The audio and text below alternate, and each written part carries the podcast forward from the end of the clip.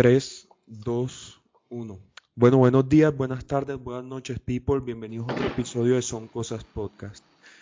Mi nombre es Sebastián Toro y hoy les tengo un episodio con un invitado que de verdad lo admiro mucho porque él fue de los pocos de la universidad, de los pocos del colegio que se atrevió a hacer algo y le tocó un momento demasiado difícil que fue la pandemia y aún así logró emprender y logró sacar su negocio adelante. Y pues estamos ahorita con Hernán. Marica, ¿cómo van, Marica? Buenas tardes, hombre. Muchas gracias, hermanito, por invitarme a este programa. No, firme, ¿tú qué? ¿Cómo vas? ¿Qué hay por ahí? No, hombre, Marica, bien. Pero primero, el tema principal del podcast. Dime algo que le aconsejarías a alguien. O sea, algo que tú le dijeras, este consejo es válido para todo el mundo. Eh, creo que el consejo que tengo para dar es algo un poco general, pero es válido porque se puede aplicar para muchos aspectos, muchas áreas. Yo creo que el consejo mío es, es preferible perder por rápido que por lento. ¿Por qué? Porque muchas veces uno está esperando que llegue la oportunidad perfecta para uno ya sea hacer un negocio, tomar iniciativa en algo, pero a final de cuentas, al, al final del ejercicio, el momento exacto uno nunca lo va a tener. Entonces uno tiene que crear ese momento. Entonces es preferible que uno haga las cosas a que uno se quede esperando hasta que el, los planetas se alineen, porque en realidad nada se va a alinear. O sea, el mundo no gira alrededor de uno. Uno va en el mundo y uno tiene que estar en armonía con él. Entonces, eso es lo que yo considero. Pues todo, todo, todo, muchas de las decisiones la, las baso en eso. No me quedo esperando, sino que actúo. Marica, en verdad que igual eso refleja como la descripción que te dije desde el comienzo, que igual pasó la pandemia y tú no paraste. Tú seguiste creando como tus oportunidades y toda esa vuelta, marica, ¿cierto? Sí, sí, es verdad, es verdad, es verdad, es verdad. Inclusive fue, eh, a mí me sirvió, me sirvió haber hecho algo en la pandemia porque me mantuve ocupado todo el tiempo y eso me ayudó a replantear muchas cosas y más porque yo renuncié a mi trabajo en plena pandemia y me quedé sin trabajo. Sí. Ven acá y qué, qué decisiones, en, en qué empresa trabajabas y cuáles fueron las condiciones por las cuales renunciaste. Yo, era, yo comencé a hacer prácticas en una empresa en Bogotá que se llama Azulicor, donde básicamente yo tenía que estar a cargo de algunas áreas en, Cundinamarca en las cuales atendíamos distintos clientes.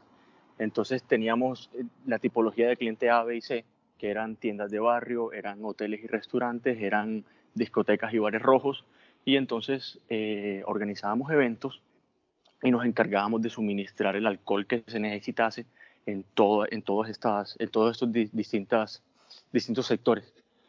Y entonces luego después entré como ejecutivo de ventas y ahí comencé, siguió toda, toda, toda esta aventura hasta que un día decidí o renovar contrato o renunciar y opté por renunciar. Marica, hay una Porque pregunta. ya la verdad, sí, dime. Ey, ¿cómo, cómo te, ¿Cómo te benefició la experiencia de ventas más adelante?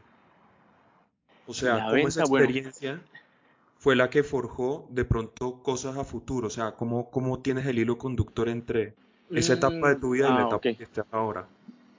Bueno, lo que pasa es que a mí yo me metí en el área de ventas, la verdad yo no sabía vender absolutamente nada y yo nosotros a mí me- yo entré en una empresa donde tenía que vender un producto que no era local y era un producto que era mucho más caro que el, que el local de ese entonces. Entonces, por ejemplo, yo tenía que vender aguardiente antioqueño en Cundinamarca, donde los tragos de Cundinamarca es néctar y néctar entra mucho más, Sí. entraba mucho más económico por, por tasas in- in- imposi- de impuestos y por reglamentación uno no podía eh, dañar la industria local. Entonces al aguardiente, que es una industria extranjera, por decirlo así, de otro departamento, tenía que entrar mucho más elevado para que no dañara la industria local de Cundinamarca. Entonces fue, fue muy interesante porque nosotros teníamos que idear estrategias para vender un trago que no era local, que no, que no le entraba a la gente tan fácil porque la gente de Bogotá está acostumbrada a tomar néctar desde chiquitos Sí. y uno llegar allá a decirles, mire, compré este aguardiente que es mucho más caro y no es de acá.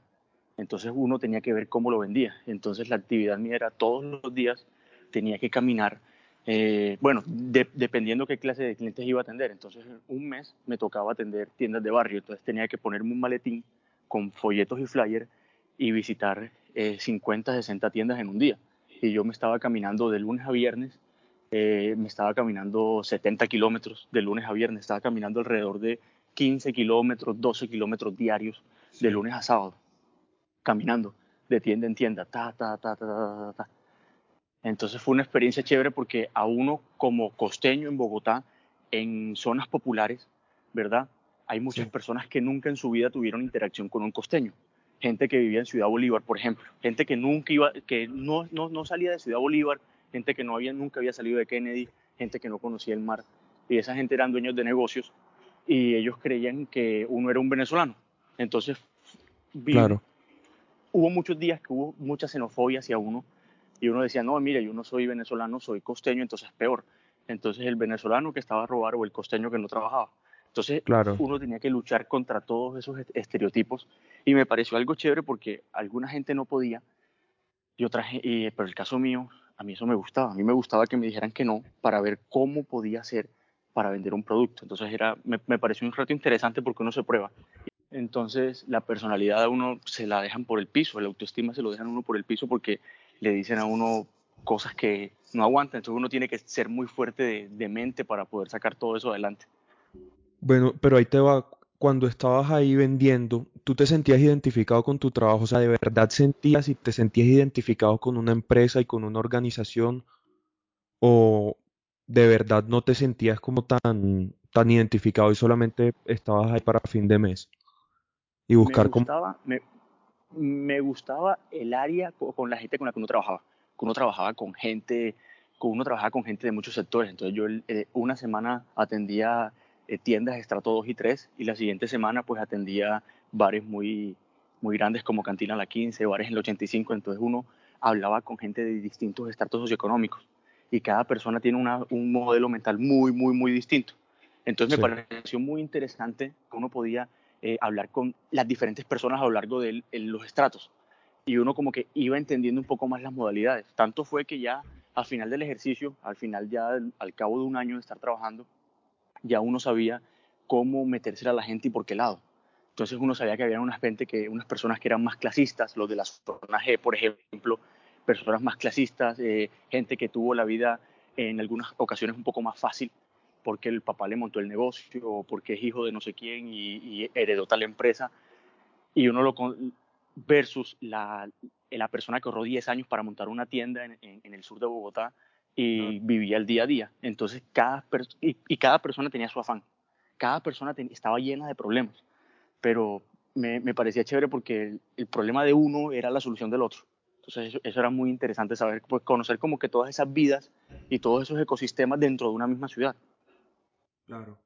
Entonces, marica, párale horas. Entonces, tú decides renunciar. La siguiente cosa que hiciste, ¿qué fue? Ah, bueno, yo renuncié y inmediatamente empecé a empacar mis cosas y dije, bueno, ¿para dónde me voy? ¿Me quedo buscando trabajo acá o me voy para Montería? Entonces yo dije, no, si yo me quedo en Bogotá, me voy a emplear. Pero si voy para Montería, solamente puedo ir a Montería con la condición de que monte empresa. Entonces dije, bueno, me voy a ir para Montería, pero tengo que montar empresa.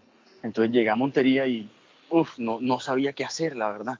Hasta que me puse a ver, me puse a identificar qué era lo que estaba pasando acá. Entonces hice un estudio de mercados aquí en Montería, visité 200 y pico de tiendas, ¿verdad? Y empecé a ver qué era lo que la gente hacía, en, en qué se basaba la canasta familiar de aquí de Córdoba, o sea, qué le gustaba a la gente. Y me incliné hacia el lado de los alimentos porque quería quería que el trabajo mío tuviera algo que ver con el campo. Sí, pero y, y ven acá, ¿cuáles eran tus miedos principales así cuando dijiste como que, hey, quiero emprender? Eh, uy, no, muchos, porque es que, por ejemplo, uno, uno no cuenta con el capital, ¿verdad? Entonces, hacer cualquier empresa, cualquier cosita era gastar plata, ¿verdad? Entonces, el miedo era hacer el capital porque uno, uno que quiere hacer las cosas que le queden bien, bonitas, tú sabes que lo bonito es caro, sí. generalmente eh, diseños de producto, cotizar cosas, comprar cosas, todo, todo, todo, todo significaba plata. Eh, ah. Ese fue uno de los miedos, ¿verdad? Eh, dos, que tú al, al, al, principio no sabes si lo que estás haciendo está bien o mal. Uno en realidad no sabe. Ajá. Uno dice, bueno, ¿cuánto tiempo le voy a gastar a esto? Y si comencé hoy, ¿cuánto tiempo me voy a demorar para empezar a ver los frutos? O sea, uno, uno, uno empieza a dar pasos en falso. O sea, los primeros meses son pasos en falso porque no sabes qué está pasando. O sea, tú todavía, uno todavía no está muy sólido en lo que uno quiere. Uno sabe que quería, el caso mío, yo sabía que quería ser independiente, ¿me entiendes? Pero no sabía cómo. Y, y o sea, en realidad uno no sabe cómo. Entonces toca paso a paso y uno las va cagando, paso a paso, hasta que uno más o menos se va encasillando. Por ejemplo, yo comencé, yo comencé con dos frutas, luego llegué a, a, manejar 11 frutas, pero luego me di cuenta que habían tres frutas que no podía manejar porque logísticamente no eran rentables, entonces las quité. Eh, hubo problemas con las personas porque querían esas frutas y yo no las podía ofrecer, entonces perdí clientes. Sí. Entonces es como empezar a saber manejar esas cosas, la verdad. Y la competencia es muy dura, la competencia es muy dura. Una cosa que de lo que estás diciendo, y es que en verdad como que en parte me siento muy identificado, y es el hecho de emprender o de tener algo propio solamente para alcanzar de pronto una libertad, y una libertad creativa, ¿sí me entiendes? No sé si tú te viste una serie de, claro, claro. de Breaking Bad, que el personaje principal se tatuaba los planos de la, de la cárcel. ¿Y cuál era el objetivo principal de él? Coger y sacar al hermano de la cárcel. Yo siento que claro, exacto, muchas veces cuando uno busca emprender o cuando uno busca crear lo propio suyo, uno está tatuándose los planos para salir de esa cárcel y de pronto entrar a otra. Pero esta otra cárcel tiene una diferencia y es que es una cárcel que es construida por uno, donde uno tiene libertad creativa donde uno tiene como esa libertad de moverse y de no estar dependiendo, pues, como de una estructura mucho más allá de ti. ¿Sí me entiendes? No, y no, y sí, y la gente no te va a decir a medida que tú vas avanzando, la gente no te va a decir si lo que estás haciendo está bien o mal. ¿Sí me entiendes? O sea, la gente, la gente está con uno, pero a la gente a la larga no, no le importa hacia dónde vas tú, ¿sí me entiendes? Claro. Eh, entonces es, es, una dinámica muy jodida porque tú puede que estés haciendo las cosas más desde el día uno, pero a la larga la opinión de la gente no, no es, la, opinión que te da la gente muchas veces no es en base a la experiencia que ellos tengan en ese tema, sino a, a, lo que ellos consideren. Entonces, muchas veces uno no puede seguir los consejos de la gente. Claro. No, igual al comienzo todo el mundo te va a decir cómo hacerlo. Cuando ya estás en la mitad, todo el mundo te va a apoyar. Y ya al final todo el mundo va a decir que siempre confío en ti. Exacto. Y la gente siempre va a estar contigo cuando las cosas salen bien. Siempre. Pero, pero, por ejemplo, yo me di cuenta una vez, me hacía falta plata para pagar unos créditos en el banco y le pedí ayuda a, a ¿cómo es que se llama? A, le pedí ayuda a cuatro amigos, ¿verdad? De esos cuatro amigos, ¿verdad? Uno me dijo que no podía porque también, también estaba afanado y eso lo creí. ¿verdad? Y a los otros tres amigos que les presté, ¿verdad? Uno no me contestó nunca y me di cuenta, uh, wow, qué raro. Y, pero los otros dos que les dije, sí me, me prestaron la plata sin problema. Entonces uno como que ahí, a veces uno tiene pruebas de amistad y son jodidas. Porque, por ejemplo, el, el man al que, al que, el que no me respondió cuando yo le pedí plata prestada, a las dos semanas me pidió plata prestada a mí. Y yo sí se la presté, ¿sí me entiendes? Sí, claro. Entonces, eso es jodido porque la gente está con uno, pero en realidad no, no están, no, no van a ir contigo como hasta el final, ¿sí me van a entender? Como que son porristas, son porristas en el juego, pero en realidad no te dan una mano cuando tú de verdad la necesitas. Es que una cosa que me he dado cuenta mucho es como que, primero que todo, tus amigos no son tu audiencia. Las cosas que te gustan a ti le van a gustar a uno o dos personas de tu, de tu círculo más cercano, pero lo que yo creo es que lo que de verdad te apoyan son las personas, marica, que conoces en el camino. Y son las personas que conoces cuando vas caminando. Yo me siento mucho más agradecido con las personas con las que no tuvieron que ser buena gente conmigo cuando yo estaba comenzando, que simplemente hicieron las cosas como por, por hacerme el favor y por, el, por amor al bien, ¿sí me entiendes? Sí, no, y otra cosa. Yo, marica, no, y otra cosa, lo que dice, yo no sé si tú has escuchado a Jordan B. Peterson. ¿Tú lo has escuchado? Sí, a Jordan B. No estoy muy de ah, acuerdo con él en muchas cosas, pero, pero sí. Mira, yo estoy de acuerdo con él en algo, que es que el man dice, el man dice que es que uno, uno no puede ser, hay momentos en la vida donde uno no puede ser sumiso. Entonces, por ejemplo, si a, ti las, si a ti las cosas no te salen como tú quieres, ¿verdad? Uno no puede caer y decir, no, es que el destino, el destino no quiere que esto salga, o de pronto de esto no era para mí. Entonces, no, o sea, uno, uno no puede caer en ese error. O sea, bueno, yo, no, yo trato de no caer en ese error porque uno se vuelve muy conformista. Entonces, cuando, cuando viene un reto bien interesante y uno, y uno no se esfuerza lo que uno debió haberse esforzado para lograrlo, uno dice, no, es que eso al final no era para mí y en realidad no es así. Es que no te esforzaste lo suficiente. Eh, entonces, por ejemplo, yo pienso que siempre van a haber dificultades para hacer algo, es que siempre las va a haber. Pero si en realidad te, te gusta, o sea, siempre y cuando te guste lo que tú estés haciendo, creas en esa vaina, uno siempre lo va a sacar adelante. Pero es que a veces uno, uno, uno es muy hedonista, digo yo, uno es muy hedonista y uno piensa en el beneficio de uno propio en el corto plazo y por eso uno no hace como que esos esfuerzos a futuro. Claro, pero Marica, ahí te va, o sea, lo primero que, que tú dijiste, la verdad pienso mucho en Víctor Frank, que solamente los grandes propósitos le dan sentido a los grandes sufrimientos. ¿Sí me entiendes?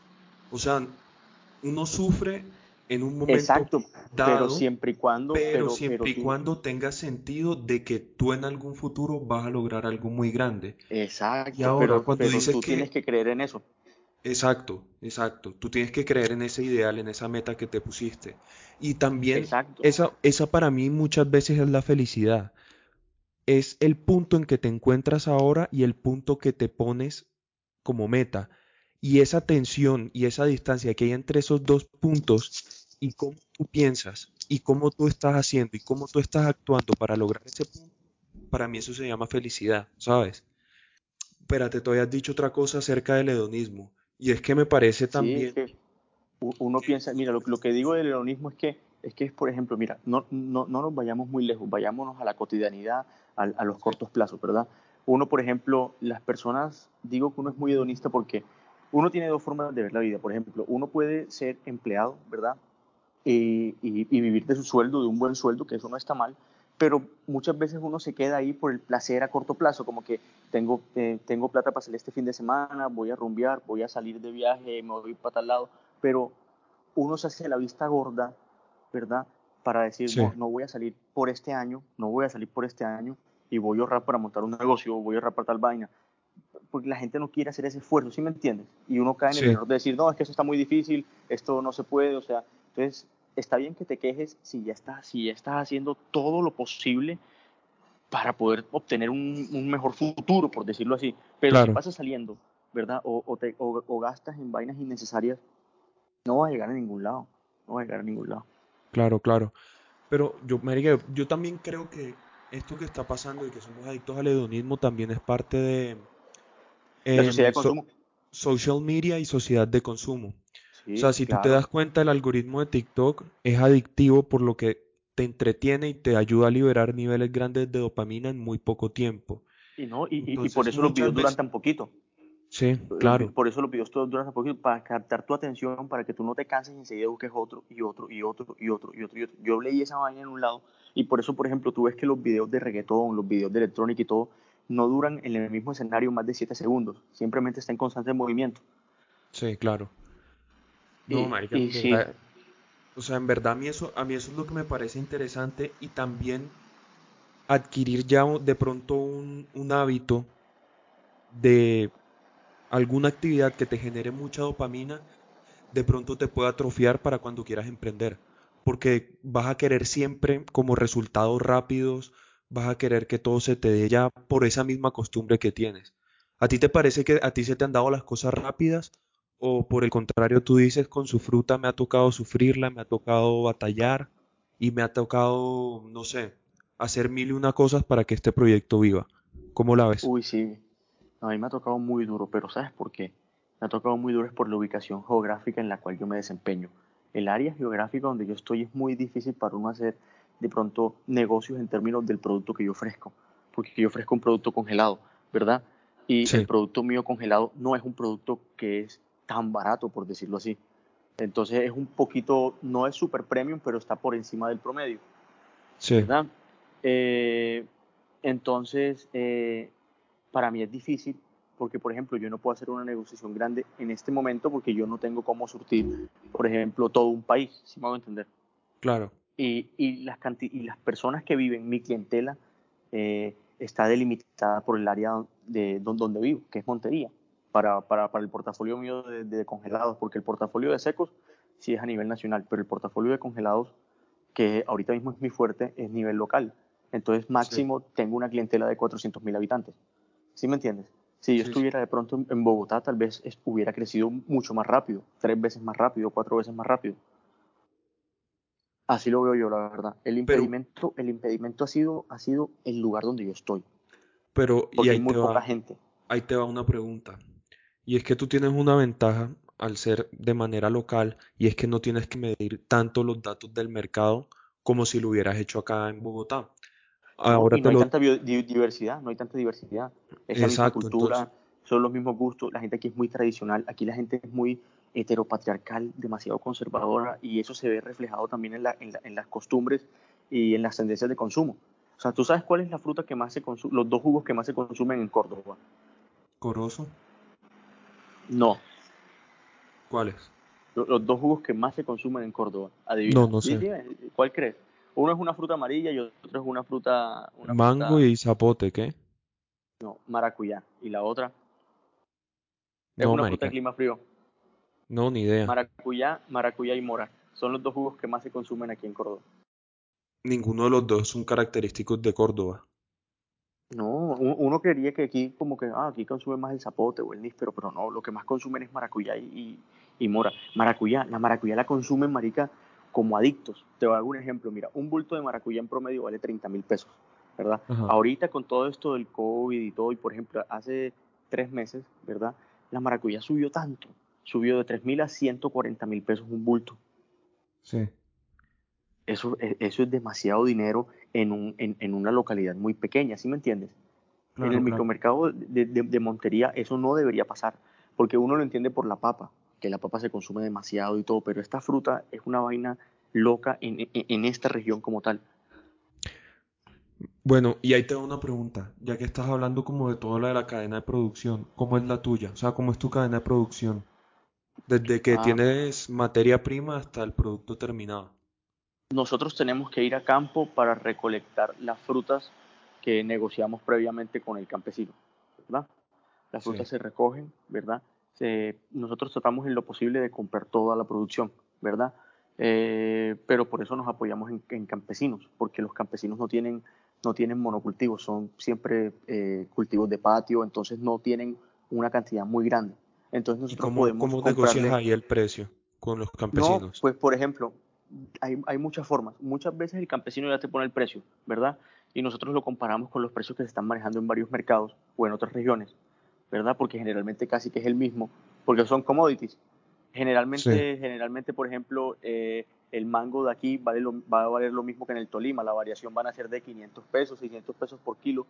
Y, y en realidad no es mucho, ah, no, no es mucho en realidad. Eh, y recogemos eso, hacemos la negociación, luego se lleva a la planta, en la planta se limpia la, las frutas, se procesan, entonces en el caso de la maracuyá se, se lavan, luego se, en unas mesas de aluminio se parten, se despulpa el producto, luego se empacan en, las bolsas que, que manejamos y luego se pasan a los congeladores. Y luego de entre 18 30 y 36 horas, ¿verdad? Eh, que ya están súper congeladas, ya se pasa a distribución. Sí. ¿Qué, cuáles son, cuáles han sido los retos ahí? O sea, para organizar toda esa, toda esa cadena que tú me acabas de decir. Uf, el reto más ¿Y grande es poder, es- y cómo el ha, reto más grande, ajá. bueno, ahí te va. ¿Y qué, qué rol ha jugado tu creatividad ahí? O sea, ¿qué, de qué manera te la has ingeniado para optimizar costos y todo eso? Bueno, para optimizar costos, la verdad, O sea, eh, no, sí, eh, no, hay varias formas. Para optimizar costos, por ejemplo, eh, me tocó escoger unos proveedores eh, que, que, que me pudieran asegurar o que me pudieran tratar de asegurar un precio que no varíe mucho durante todo el año para, para que mi estructura de costos no cambiase tanto. Entonces, eh, ya yo tuve que hacer alianzas con, con cultivadores donde, yo- donde ellos saben ya que yo les voy a comprar fruta durante todo el año. ¿Sí me entiendes? Sí. Y así pude de pronto estandarizar un poco más el proceso de compra y uno nunca va a tener costos fijos en las compras de frutas porque son commodities, pero entre menos sea la variación, pues Sí. eh, mi ejercicio va a ser más positivo al final del día. Es que ahí te va. Pero, pero Es que- el reto más difícil, pero el reto más difícil, la verdad, es uno poder pro- eh, prever la demanda y uno poder aprovisionarse cuando hay sequía. Eso es lo más difícil. Lo más difícil porque es que porque es que tú tienes que tener mucho espacio de congelación, entonces tienes que priorizar. Por ejemplo, eh, ahorita hace dos meses estábamos en, en verano horrible y no había maracuyá. Pero yo tuve la oportunidad en diciembre de aprovisionarme de maracuyá, pero no lo hice. ¿Sí me entiendes? No lo hice porque le di prioridad a otras frutas. Entonces la, la congelación, la congelación que hice fue para otras frutas, porque no pensé que la maracuyá fuera a variar tanto, pero este año me equivoqué y varió demasiado. Entonces tuve casi 20 días que no pude conseguir maracuyá y no pude vender maracuyá. Y era cuando la maracuyá estaba más cara. Pues si yo Claro. me hubiera podido provisionar, pues hubiera podido haber hecho un muy buen negocio. Entonces así es como tirar el, ti- tirar el dado y, y decir, bueno, en el caso mío, ¿no? Porque yo no tengo Sí. mucho espacio para, para congelar. Eso y, y apostar en una ruleta es lo mismo, ¿no? Exacto, tal cual.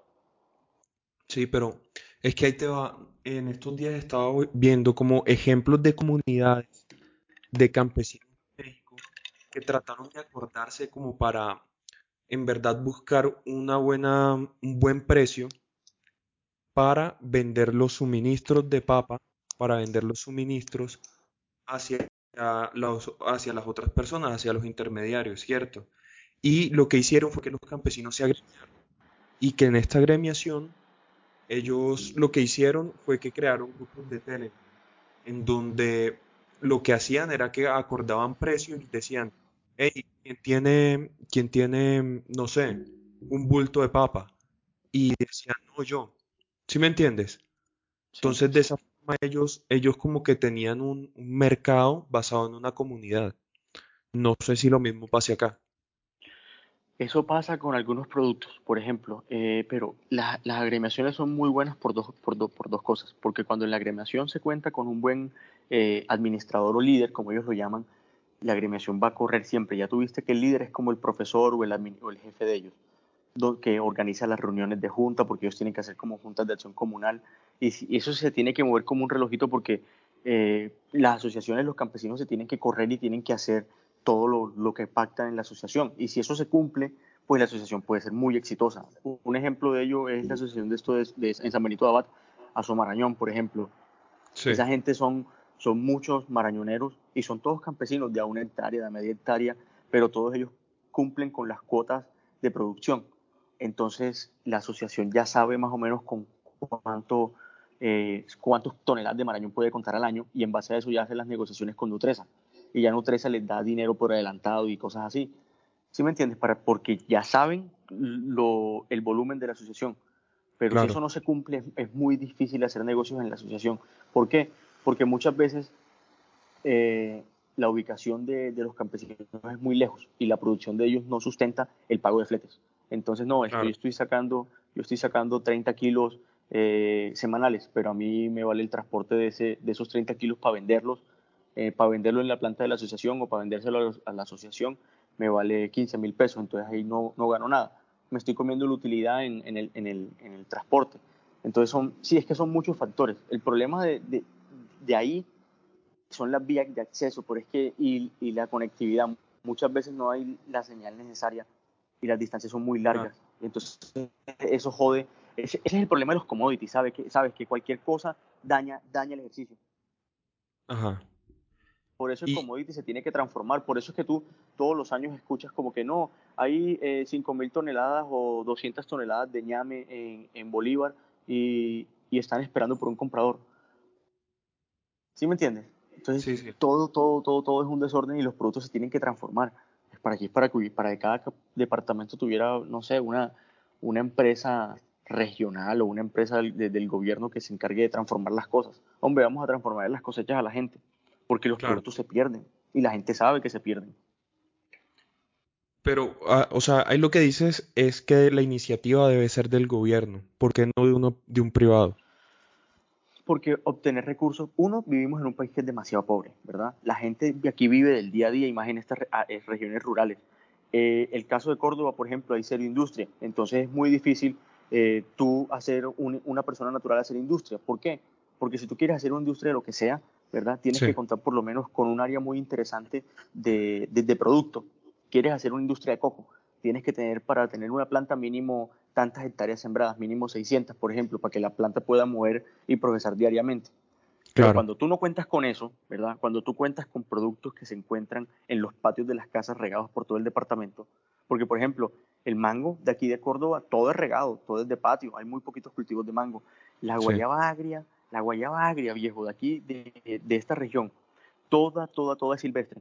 No hay cultivos de guayaba agria y es un producto que se consume demasiado. Entonces ahí es cuando el gobierno tiene que poner esas iniciativas y poner una planta no a trabajar a pérdidas, pero sí en concesión con la gente, para que la gente pueda llevar los productos allá y que cuando lleven los productos a la planta les ayuden con, con, un subsidio en el pago de fletes, de transporte y vainas así, y así se puede incentivar. No, y es que, es que ¿sabes, sabes, qué me, ¿sabes qué se me hace? Se me hace como que lo que estás diciendo tiene un tinte muy, de pronto de izquierda, un tinte muy marxista, que es el de democratizar los medios de producción. Y eh, yo pienso que tiene que haber una tiene que haber algo público-privado, para que tiene que haber una alianza entre los dos, para que eso se mueva, porque es que el público, el público no va a querer maximizar las ganancias, el privado como es una empresa va a querer ganar lo que más se pueda. ¿Sí me hago entender? si uno combina como que esas dos cosas, los subsidios de lo privado, de, lo público con, con, con el financiero del privado, las empresas pueden funcionar. Una empresa puede, puede, puede funcionar. Eh, eso diría yo una empresa privada que se, que se pueda manejar con recursos eh, públicos y, e integre a la gente sería, el modelo perfecto. Y es que por lo menos, o sea, te lo, te lo voy a poner así como en perspectiva. Históricamente, ¿qué es lo que ha pasado? Que cuando la izquierda trata de impulsar las producciones nacionales y todo, las, los grandes beneficiados siempre han sido las personas. Sin embargo, em, los, gobiernos casi siempre terminan quebrados. Ahora, ¿qué pasa cuando solamente eh, cuando utilizamos una perspectiva de la economía de derecha. Lo que pasa es que las personas que tienen altos volúmenes de capital tienden a, explotar mucho a las personas y tienden a, de pronto abusar de esa fuerza trabajadora. Cuentan, y, cuentan, con el recurso para hacer inversiones. Que, es que, por ejemplo, un campesino o, una, o, una, o una pyme o una empresa eh, mediana no puede hacer una industria, no puede hacer una industria de la noche a la mañana, ¿sí me entiendes? Claro, es claro. muy difícil, entonces hay muchas barreras de entrada. Claro, pero entonces ¿qué ha tenido la derecha? La derecha ha tenido esa, esa, esa inyección de capital para poder hacer industria rápido, ¿sí me entiendes? Claro. Y de pronto la síntesis entre esas dos puede ser lo que tú estás diciendo, que no me parece descabellado porque mientras que uno busca la, la comodidad del trabajador, la otra busca crecer. Y entre esa pelea, entre esas dos, es que surge el progreso, surge el crecimiento, ¿sí me entiendes? en la contraposición de esas dos ideas. Entonces, bueno, Marica, entonces ya sabemos todo lo de tu producción, ya sabemos lo que vende, pero hay un producto que en verdad a mí me interesa mucho y es la crema de Marañón. Cuéntanos de eso, Marica. Bueno, ese producto es muy chévere porque pudimos crear un producto que dure 10 meses, que su vida útil sea de 10 meses sin aditivos y sin conservantes y ya es un producto literal eh, B2C, entonces es muy chévere porque ya tiene una etiqueta buena, ya cuenta con todos los permisos, tiene INVIMA, entonces puede entrar a jugar en cualquier nicho de mercado. Eh, ¿Cuál es el reto ahora? La verdad, ahora que ya se tiene un buen producto, se tiene una buena historia porque es un producto creado por víctimas de conflicto y víctimas de la violencia y madres cabeza de hogar. Eh, es, un, es un producto que integra a las personas a lo largo y ancho de la cadena de valor. Entonces, cuando la gente compra un producto de estos, pues está apoyando directamente a los que lo producen, que en este caso son eh, eh, asociaciones de marañoneros, que son los productores que dan la materia prima, y apoya directamente a los transformadores del, commodity, que son las madres cabezas de hogar.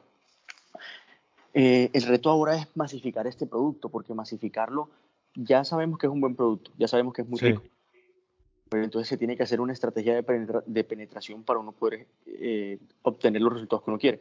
Entonces ahora un reto grande que es masificar, masificarlo. Y lograr lo que es la economía de escala para que cada vez te salga mucho más barato producir el, el marañón. Exacto, exacto. Pero entonces, por ejemplo, tú como posicionas un producto tienes que dar muestras, tienes que dar degustaciones y eso, eso, eso es un rubro que es muy alto dentro de la, dentro de la empresa.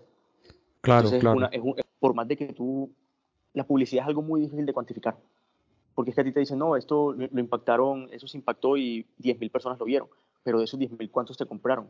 Y de, y de Claro. esos que te compraron, ¿cuántos te volvieron a comprar? Porque es que no es tan importante que te compren, la gente te puede comprar por mera curiosidad, pero Sí. tú necesitas es que se genere la recompra, tienes que volver al consumidor adicto, ¿sí me entiendes? Que diga, esta, tienes que hacer que el producto tuyo se considere como algo de la canasta familiar, que No, siempre, que siempre tenga que estar ahí. Ahí te va. Y una de las estrategias que han tomado como que los grandes marqueteros es apelar hacia los hábitos. Yo me acuerdo hace mucho cuando pues yo creía, cuando creía o tenía ideales de psicología cognitivo-conductual, me di cuenta que muchos de los marqueteros se aprovechan de eso. Muchas veces ponen los Burger ¿Te Kings. leíste, te leíste el libro que te, que te recomendé? ¿Por qué hacemos lo que hacemos? No, no, no. Deberías le- leértelo. Ajá. te estoy hablando de The Power, The Power of Habits, Ah, ok. No, ese no me lo he leído. ese, ese es bueno. Y la verdad es que los grandes marqueteros lo que han hecho es que por lo menos con Colgate y con la crema de dientes, antes no se utilizaba tanto la crema de dientes. Sin embargo, ¿qué hicieron? Accidentalmente le pusieron una molécula que lo que te hacía era que después de que tú te terminaras de limpiar, te diera como una, una, una sensación de, de refrescante, o sea, una, una sensación refrescante. ¿Qué pasó?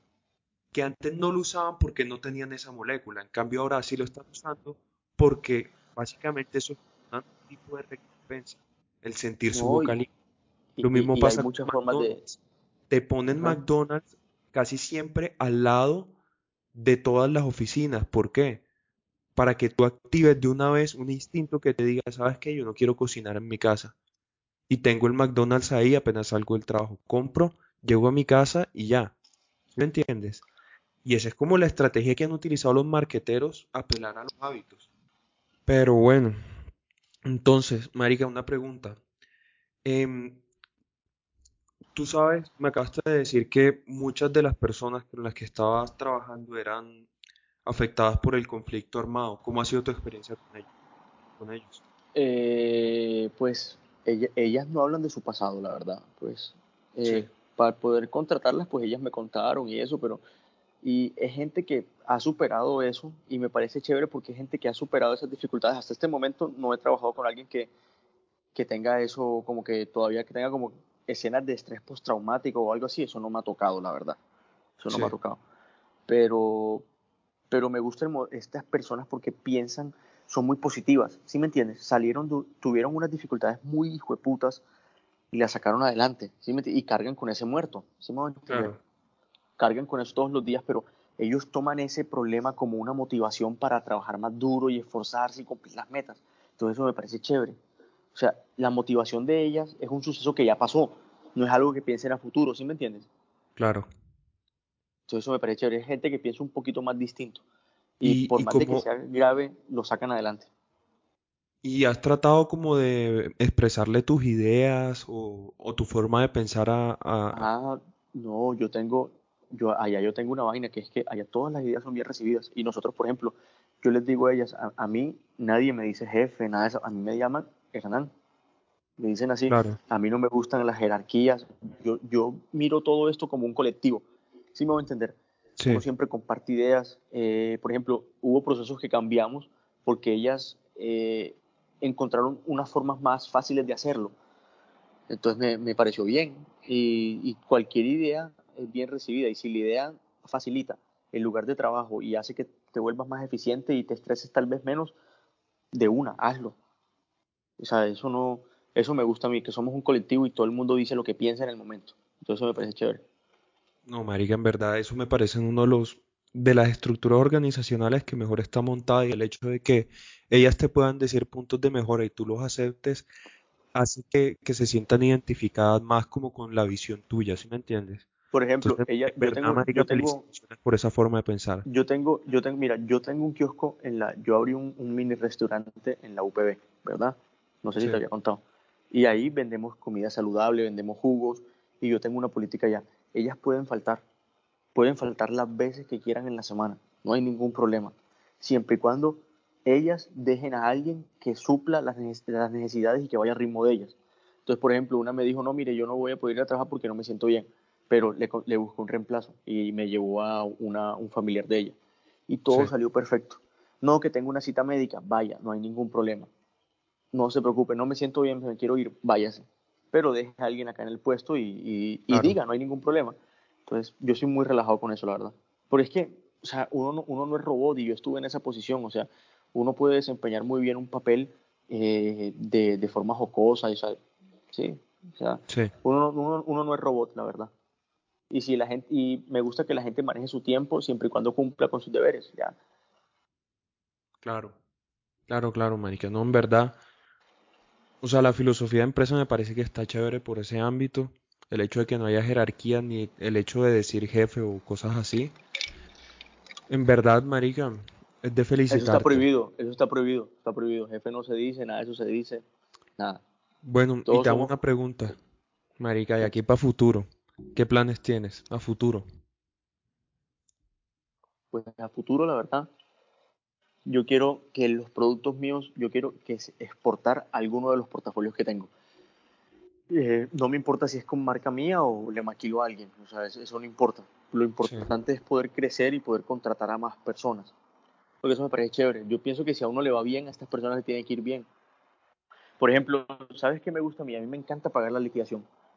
Ojalá claro, yo pudiera crear como un incentivo de ventas, algo así como que si ustedes cumplen con esto, les voy a, les voy a dar más dinero. Todavía estoy cuadrando como que eso, como un sistema de, de, de, de incentivos, por decirlo así. claro, claro. Entonces, eso, eso me gusta, la verdad. Y el, al, ahorita, este año ya no puedo, pero a partir del próximo año voy a implementar lo de los cumpleaños. A cada cumpleaños se le va a hacer una, se le va a dar una pequeña celebración a, a, a la persona y se va, y se va a integrar más.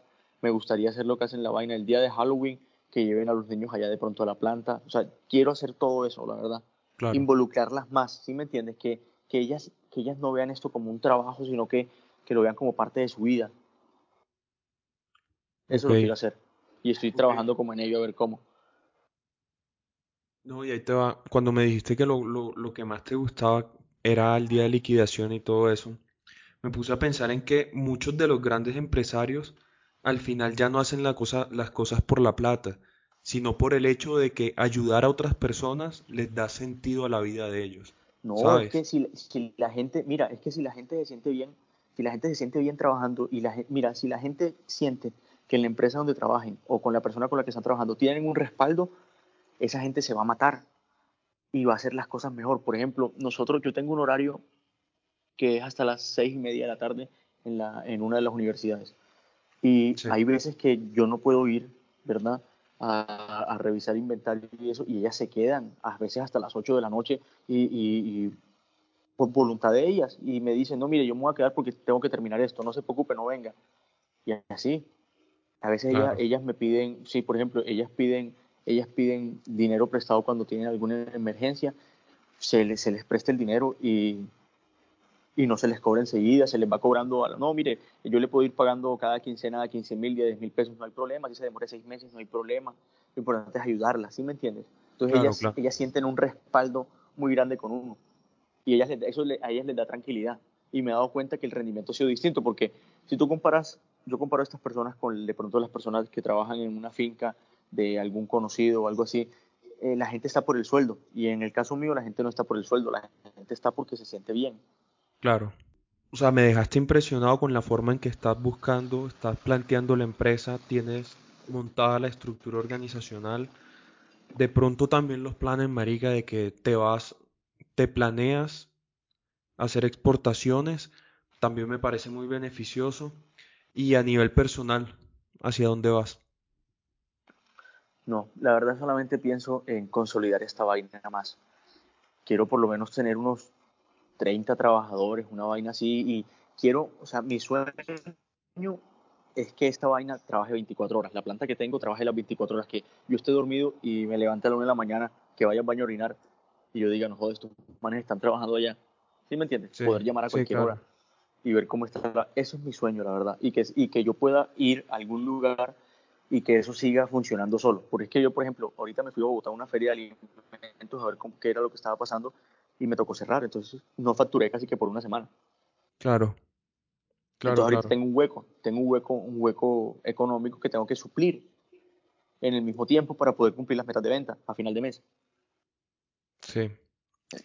Entonces, Marica, pienso que ya hablamos de todos los temas un poco. ¿Tienes algo por, qué agregar? ¿Algo, ¿Algo que agregar? ¿Cómo te has sentido tú en ese transcurso del, podcast? ¿Sientes la presión de, que te tienes que preparar mucho en términos de leer? O sea, eh, eh, esto te eh, ¿Esta actividad te ha presionado a que leas más o te informes de más cosas o no? ¿O no lo ves así? No, pues, marica, la verdad no lo veo así. O sea, yo tuve una época que fueron cinco años, cuatro años comiendo conocimiento y tratando de buscarle sentido a esta vaina. Cuando me cuenta... full. ¿Tú te acuerdas de los filosóficos? Sí, los asados filosóficos claramente, marica. Y en verdad, cuando me di cuenta que ya no tenía mucho sentido, lo único que me quedaba es eh, darle sentido a lo que le, a lo que leía a través de, de, ¿cómo es que se llama? De las plataformas. ¿Sí me entiendes? O sea, puede que yo sepa mucho de un tema, pero ¿de qué me sirve a mí saber mucho de un tema si no hay nadie que, lo pueda aprovechar? ¿Sí me entiendes? Entonces el podcast también es una forma de yo poner público mi pensamiento, de poner público las ideas que yo he tenido y también de poner pública mis experiencias y experiencias como la tuya, Marica, que en verdad no sabes cuánta gente de pronto puede haber tratando de buscar un, proyecto en el campo y, que escuche este podcast y se, se, se emocione, ¿sí me entiendes? Y también la forma de pensar, o sea, muchas veces he visto como que entrevistas que se centran como que solamente en temas banales, o sea, como en temas como que mentalidad de tiburón, que tú tienes que tener eh, habilidades comunicativas y todo eso, pero hay pocas que se centran lo que de verdad importa, que es lo que yo digo, que, hey, en verdad tú tienes una estructura organizacional que da para que tus trabajadores se sientan identificados con lo tuyo, ¿sí me entiendes? ¿Qué tal que otra, que otra persona que escuche esto coja esa idea y diga, me gusta y la quiero implementar? ¿Sí sabes? Entonces, María, también, también ese hecho de, de poder compartir el conocimiento. Ahora siento mucha presión, es como por la mirada del otro. ¿Sí? Porque... No, yo pienso que, pero, pero fíjate que mucha gente piensa como uno, pero no lo dice. Y con respecto a lo otro que tú habías dicho de mentalidad de tiburón, eh, sí, esa vaina es verdad. Pero yo pienso que uno tiene que salir y hacer las cosas, ¿me entiendes? Sí. Uno tiene que arriesgarse, uno tiene que arriesgarse, porque es que uno, uno tiene que meter la lengua en sala a ver qué pasa que en el peor de los casos pues, te devuelve. Pues. No, sí, no, marica, igual. Yo pasé como un proceso de cambio de mentalidad porque de verdad fue muy fuerte. Al comienzo yo era muy fatalista en cuanto a todo lo de los negocios. Pues la verdad yo veía las estadísticas como Gini Index, eh, índice de movilidad transgeneracional, marica, y yo quedaba deprimido después de ver esas cifras, ¿sí me entiendes? Pero después me di cuenta que lo primero que uno tiene que hacer es aceptar que todo está perdido. Y lo segundo que uno tiene que hacer es echarle ganas. Así, sepa, así sepas que todo está perdido, ¿sí me entiendes? Claro. Ah, ya, ya me acordé lo otro que te iba a decir. No, ¿sabes qué es lo más fácil que la gente de pronto lo ve paisaje? Eh, ¿Cómo le das tu valor agregado a las cosas, marica? Que tú las hagas de buena manera. ¿Sí me entiendes? Si tú, si tú montas una empresa, un negocio y vas a decir, no, yo voy a ganar apenas yo y a esta gente le voy a pagar mal, ya comenzaste mal. Yo voy a comprarle, yo los insumos que voy a comprar, eh, le voy a dar duro a la gente en la cabeza y si eso vale 10 pesos, los voy a pagar a 5. Y si no les gusta, que se jodan. O sea, si uno empieza a trabajar así, uno cree que va a avanzar más rápido, pero en realidad no. En realidad no. Y, y las cosas se facilitan mucho. Cuando uno hace las cosas de buena manera, las cosas se, se facilitan mucho. Y es que nadie pelea con la, con la amabilidad, marica, la gente le corre a uno y ya. Sí, claro. No, hermano, muy bacano, muy bacano esta charla, la verdad. Me tienes que invitar para más. Marica, cuando quieras hablamos de cualquier otro tema, tema de asado filosófico, pero en verdad qué bacano que estuvieran, marica. Sí, sí, sí, hermano, bueno, no, de una. Eh, Entonces, pregunta, ¿cómo te seguimos en redes sociales? En redes sociales como arroba su fruta guion bajo, su fruta con S. Y ahí pasamos montando receticas, montamos cosas. Bueno, si te gustó el podcast, por favor compártelo, recomiéndaselo a un amigo, alguien que le pueda servir, alguien que de pronto se pueda llegar a sentir identificado con estos temas. Aparezco en redes sociales como el Sebastor, no olvides seguirme y hasta la próxima.